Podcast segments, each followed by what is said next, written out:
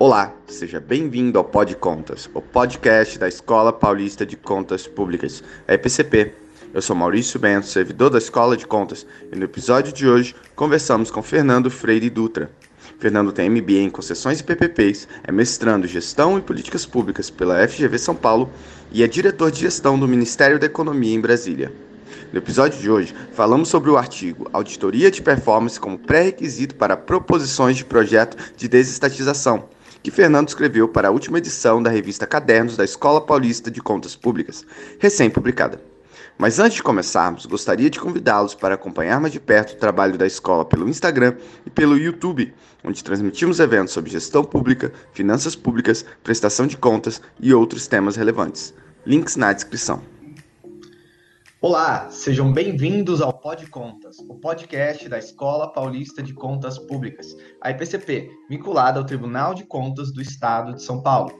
Hoje nós recebemos Fernando Freire Dutra. Ele é especialista em concessões e PPP pela Escola de Sociologia e Política de São Paulo, em gestão de negócios pela Fundação do Cabral e é mestrando em gestão e políticas públicas pela FGV São Paulo. Além disso, ele é diretor de gestão do Ministério da Economia. É, Fernando, hoje a gente vai conversar aí sobre o seu ótimo artigo, a auditoria de performance como pré-requisito para programas de desestatização. É, Fernando, obrigado aí por topar conversar conosco. Bem, Maurício, eu que agradeço. Tenho, sou um, sou um fã do Pod Contas, tenho escutado aí os inúmeros episódios e fico aqui à disposição para a gente ter uma boa conversa. Ótimo, obrigado aí por topar novamente. Esse artigo eu li, achei super, super interessante, uma proposta, faz uma leitura aí de, do, do programa brasileiro, do, dos programas subnacionais, aí, Estado de São Paulo, Estado da Bahia, também de outros, outros países, então um artigo bem completo. Então, Fernando, queria que você começasse aí falando para os nossos ouvintes sobre o que são as auditorias de performance, né? Especialmente no âmbito aí das parcerias público-privadas, né? E o que é o value for money, que também é outro tópico super importante, é, central para o artigo, e como ele se relaciona com as auditorias de performance. Perfeito. Então, acho que antes de responder diretamente, a gente precisa ter um, uma análise um pouco histórica de como surgiu uh, essa, essas metodologias uh, em contextos de projetos uh, de participação privada na infraestrutura. Tá? a gente sempre tem que ter um olhar para o que estava acontecendo, principalmente no, no, Reino Unido, com o que eles chamavam de NPM, né, que é o New Public Management, que foi um, uma metodologia de implantar é, instrumentos de, do setor privado para dentro do setor público, né, instrumentos de gestão principalmente, é, mensurando resultados e foco em eficiência. Isso é, aconteceu nos anos 80, principalmente capitaneada pela Margaret Thatcher. Né? Tem até um livro interessante que os ouvintes quiserem é, ter acesso, chama Public Sector Audit. Is it value for money? O autor é o John Byrne. Ali explica muito bem o que aconteceu. E nesse período, é, começaram a estudar, principalmente políticas públicas para a infraestrutura, a mensuração do custo-benefício entre se fazer um projeto em detrimento de outro. Tá? Então, ali é a primeira vez que surge é, um termo chamado Cost-Benefit Analysis, ou seja, a análise de custo-benefício de, desses projetos. Você tem que entender que nesse período, nos anos 80, uma, existia ali uma, uma grande carteira de, de iniciativa, seja em termos de rodovias, é, de ferrovias, é, de sistemas de energia, né? e é, o governo britânico tinha que achar uma, um método de como avaliar qual projeto faria sentido e quais aqueles que não fariam sentido ter uma maior participação privada. E surge então essa, esse, esse trabalho, né, essa, esse debruçar em cima de pensar é, qual que é o custo-benefício. Na análise de custo-benefício, é, que foi desenvolvida lá, nos, é, principalmente no, no Public Management, é, existe um eixo muito específico, né, que é o eixo financeiro desses projetos, que é, é justamente a, o custo do dinheiro, né, o value for money, que é isso que você perguntou. O que, que é o value for money? Então, o value for money nada mais é que você comparar é, dois projetos, então vamos pegar um exemplo de um projeto A e um projeto B. Né?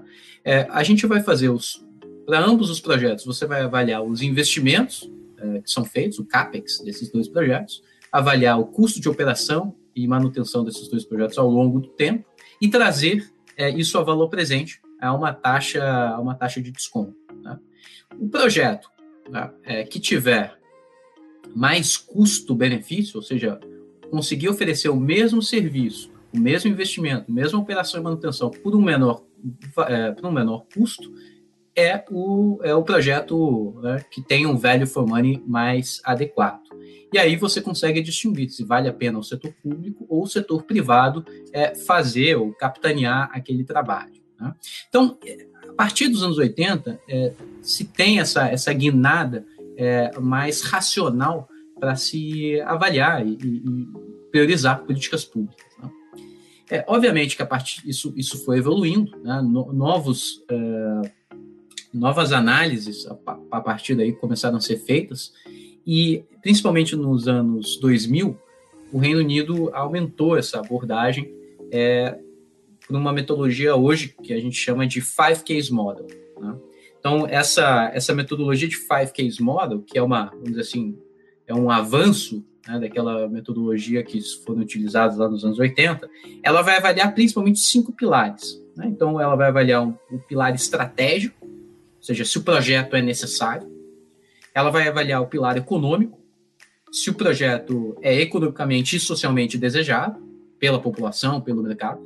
Ela vai avaliar um pilar comercial, ou seja, se o projeto é comercialmente viável, né? obviamente, se, se o mercado tem interesse, se ele se financia se o projeto é financiável, e o, o, último pilar, o quinto pilar, é o se o projeto, né, que é o management case, que é o pilar de gerenciamento, se o, se o projeto consegue ser entregue, ou seja, se o governo tem a capacidade técnica né, é, de estruturar e modelar ou e se organizar para desenvolver aquele projeto e acompanhar o projeto ao longo do ciclo de vida dele. Então, é, esse é um pouco do histórico é, de como que surgiu o conceito de value for money. É, hoje, dentro do Five Case Model, o value for money é, é uma assim, é, é, um dos critérios que se usa, né? principalmente é, nessa análise é, econômica e financeira. Né? E é, esse é o, eu acho que esse é um, esse é, assim, um, um bom início aqui para a gente histórico aqui para a gente começar na, na nossa conversa, tá? Ótimo, muito bom realmente conceituar esses dois pilares aí do artigo, que é falar sobre auditoria de performance e o value for money. Mas eu queria também, é, é, é então, entrando no caso brasileiro, Fernando, é, como que esses conceitos são vistos pela legislação brasileira, né? Como ela avalia esses dois, esses dois conceitos que, como você disse, vem aí do, do public management, vem de, de influências de outros países, né? Em outros contextos. Perfeito. É, eu acho que esse, esse é um ótimo ponto e, e a gente pode ter uma longa conversa sobre isso. Né? Primeiramente, esse, esse termo né, de conveniência e oportunidade de projeto, ele pode ser tanto visto no artigo 5 é, da Lei de Concessões, na Lei 8987, lá de 95, e também é, no artigo 10 da Lei de PPP, que é a Lei 11079 de 2004. Em ambas as legislações, seja para PPP, seja para concessões, existe essa necessidade de comprovação é, da, entre aspas, né, da vantajosidade do projeto. Ou seja, o porquê que o projeto ele vai ser estruturado no formato de PPP e não em outro formato, seja um projeto 100% público né, é, ou uma outra, ou, ou, eventualmente um outro modelo de contrato. Então a lei, a legislação brasileira ela prevê isso. No entanto, o que a gente nota é que não existe uma metodologia padrão é, seja em âmbito federal, seja em âmbito estadual ou municipal, é, para o desenvolvimento desses projetos. E é, eu, eu, eu venho aqui dizer, pela experiência que eu tive, é, essa fase de comprovação, ela tem sido muito mais, entre aspas, para cumprir tabela. Né? A gente nota isso nos grandes estudos, principalmente. Eu estou falando aqui, obviamente, de uma forma mais genérica. Eu tenho certeza que alguns estados, como a gente vai ver Bahia e São Paulo, ele tem, possuem metodologias. Mas a grande parte, municípios, estados, é, não se dedicam a essa fase de se debruçar sobre a viabilidade comercial, política, econômica é, desses projetos. E eu acho que a, a, a lei é, federal também ela carece de, de eventualmente definir quais critérios é, que ser avaliados. Ela é bastante genérica.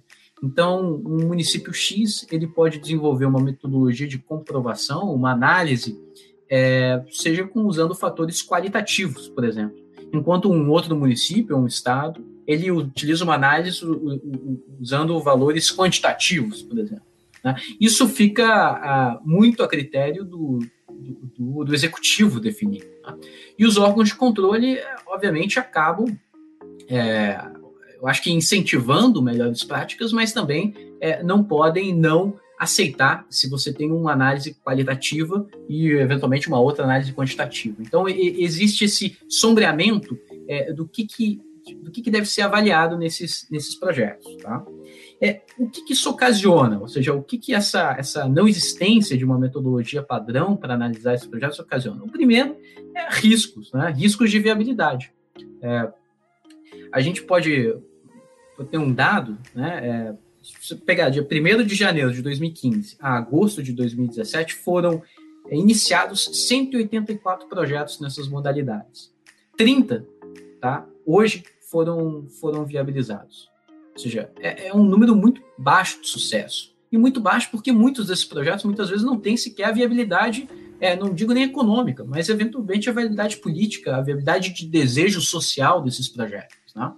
É, e, e, eventualmente, um cálculo, é, uma metodologia que pudesse mensurar, iria economizar, porque não dinheiro público. Né? Você pensa que esses projetos são de dois, três anos de maturação, e você, você, você tem um custo de consultoria gigantesco que governos contratam, e são projetos que eventualmente terminam ali, né, são engavetados pela, pela inviabilidade deles. Né? Eu acho que tem um caso muito, é, muito emblemático, né, que eu, eu, particularmente participei, é, que foi uma PPP de iluminação pública de consórcios municipais é, no Rio Grande do Sul. Né?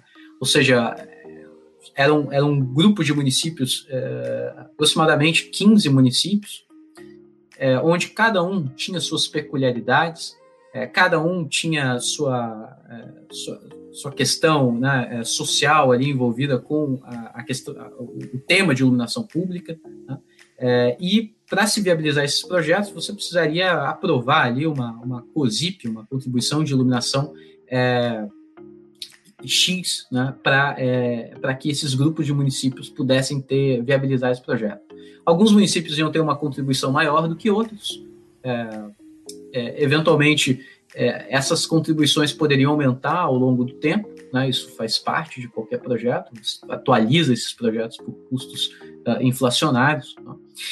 No entanto, é, a inviabilidade disso, né, a inviabilidade política disso, é, se deu ao longo do trabalho. Né? Ou seja, depois de um custo de contratação de consultoria, de um custo de alocação de servidores públicos, Tá? É, foi é, se notar que o projeto era, era é, economicamente e politicamente inviável. Né? Isso poderia ter sido é, avaliado logo de início. E como esse, tem muitos projetos pelo Brasil né, que estão aí nas suas carteiras de desestatização, sendo contratando consultorias para desenvolver esses projetos, mas são projetos que a gente sabe, olhando para eles minimamente, é, não, não tem viabilidade alguma é, de, de, de, sair do papel. Né? Então, é, eu sempre elenco essa necessidade é, e a importância dessa dedicação e debruçar para essas análises de pré-viabilidade, é, para essas auditorias de performance, seja de início do projeto ou ao longo é, da construção do, do projeto. Né? Ótimo, Fernando. Realmente, esses pontos são cruciais é, para saber se o projeto é viável, né? Ele tem que ser viável, né? especialmente financeiramente, né? Tem que se pagar de alguma forma, né? E o desenho, a modelagem do projeto é essencial. E, e você também faz, então, Fernando, outro ponto interessante do artigo são os estudos de caso, de certa forma. Você analisa aí o, o como a União lida com a questão e alguns estados, especialmente ali o estado de São Paulo e da Bahia, né, que você faz uma análise é, é mais profunda. Então, eu queria, queria que você elaborasse um pouco mais para os nossos ouvintes também, como a União e esses estados têm estruturado os seus programas de parceria com o setor privado. Quais foram os principais achados da sua pesquisa? Perfeito. Então, é, eu analiso é, o governo federal, analiso o estado de São Paulo e o estado da Bahia. Eu, eu, selecionei o estado de São Paulo e da Bahia porque é, além de serem os pioneiros nesse tema, né, foram os estados que, que primeiramente lançaram suas legislações de PPPs é, em 2004, é, são, são os estados que também tem o estado de São Paulo tem mais projetos, o estado da Bahia tem grandes projetos muito ousados, né, seja principalmente na infraestrutura social. E aí eu queria entender como é que foi feito essa metodologia de, de, de análise, né, ou seja, dessa pré-seleção. O que a gente nota é que existe uma maturidade nesses dois estados com relação a isso. Né? Eu acho que a, a, a São Paulo, primeiramente, aqui conversando, é, tem a sua própria lei estadual, que é a Lei 11.688 é, de 2004, né? e lá no, nessa legislação, no artigo 4 dela, já é mencionado essa necessidade de atestação de, de pré-viabilidade. Né? Então, qualquer projeto, é, ele vai ter que passar por um screening né? é, de, de pré-viabilidade. E aí o mais interessante que eu achei é no decreto 61371 de 2015 de São Paulo, onde vai dizer justamente quais, o que, que tem que ser analisado é, para esses projetos serem é, aprovados, para, em sim, é, na sequência, serem estruturados de uma maneira é, mais detalhada. Né? Então, alguns exemplos né, que, estão lá: a compatibilidade com o planejamento orçamentário, a viabilidade financeira, né, é, entre outros aspectos. Então, o Estado de São Paulo ele, ele já tem uma, uma própria metodologia padrão e, tem feito um tremendo trabalho. Acho que está muito profissionalizado isso no estado de São Paulo. No estado da Bahia, eles seguem uma, um outro método, diferente aí é, daquilo que é seguido no estado de São Paulo, mas também é, com um nível de maturação muito alto. Então, na Bahia, é, eles têm uma lei é, estadual, que é a Lei 9.290, também de 2004, né? e essa lei ela elenca é, setores prioritários para o desenvolvimento dessas iniciativas. Tá? É, diferentemente de São Paulo, eles não têm um, um, um decreto, pelo menos nos meus achados, não existe um decreto estipulando qualquer metodologia, mas internamente, na secretaria é, responsável por essas análises, por, essa, por esses estudos, eles fazem ali é, uma série de análises preliminares. Eu acho que é interessante a forma com que eles fazem. Eles sempre contam com o apoio é, de organismos multilaterais, muitas vezes, para fazer essas análises.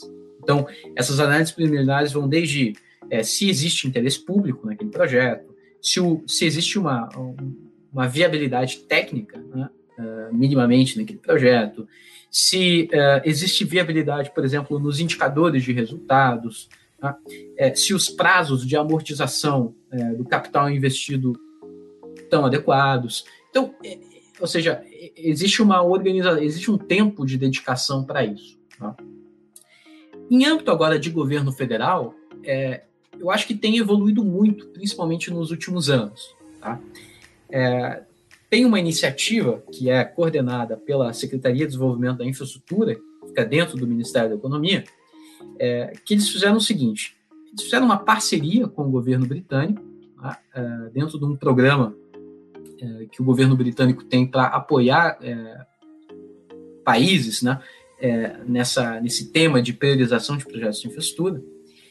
E é, dali conseguiu se montar um, modelo de Five Case Model direcionado ao Brasil. Né? Então, esse, esse documento, essa metodologia, ela já é pública. Né? O, o cidadão ele consegue ter acesso pelo, por um portal chamado gov.br barra CPEC, tá, tá lá, o Brasil passa a ter essa, uma metodologia padrão de analisar e de, de, de pré-avaliar é, iniciativas de infraestrutura. E uh, a ideia é que o Ministério da Economia passe a exigir isso né, de qualquer projeto em âmbito federal é, que, que a partir de agora seja, uh, seja desenvolvido. Né? Esse, esse documento, essa metodologia, ela foi analisada em conjunta, estudada em conjunta com, com o Tribunal de Contas da União. Então, certamente o Tribunal de Contas da União passa, é, vai passar a exigir é, dos futuros governos, né, é, que, que, se, que, todos os projetos que estejam em carteira ou que vão ser é, iniciativas de concessões de PPP tenham essa comprovação é, daqueles cinco pilares, né, que a gente que a gente conversou. Isso eu acho fantástico porque você passa a profissionalizar, né? profissionalizar, trazer mais segurança aos projetos isso não é só bom para o setor público, mas também para investidores que eventualmente vão é, concorrer nesses leilões. Né? Eles sabem que, a, que, aquelas iniciativas que eles estão ali é, né, estudando, eventualmente querendo aportar ali investimentos, passaram por uma, uma metodologia de garantia, né? uma garantia é, minimamente profissionalizada e em nível padrão internacional.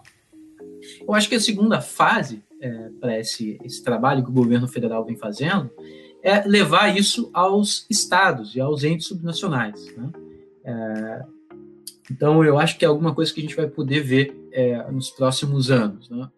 Mas, em termos gerais, eu vejo assim: existem alguns estados, como São Paulo, Bahia, que têm avançado muito nessa pauta, mas ainda são metodologias que, que não são. É, é, elas não são padronizadas, né? são, cada estado tem a sua autonomia para fazer.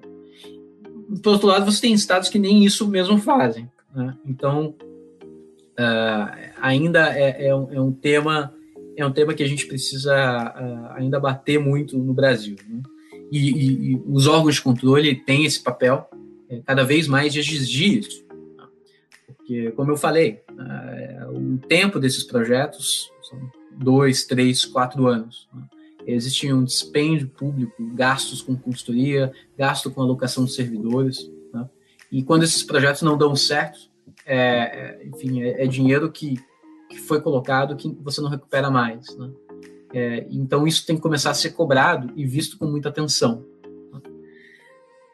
Então eu, eu espero que eu respondi a sua pergunta. Eu não sei se eu fui tão extenso, mas eu tentei me guiar. Não, respondeu bem, sim, respondeu muito bem, e eu acho que, que trouxe, trouxe até uma boa notícia, que é justamente um, uma questão, uma melhoria institucional de longo prazo, né?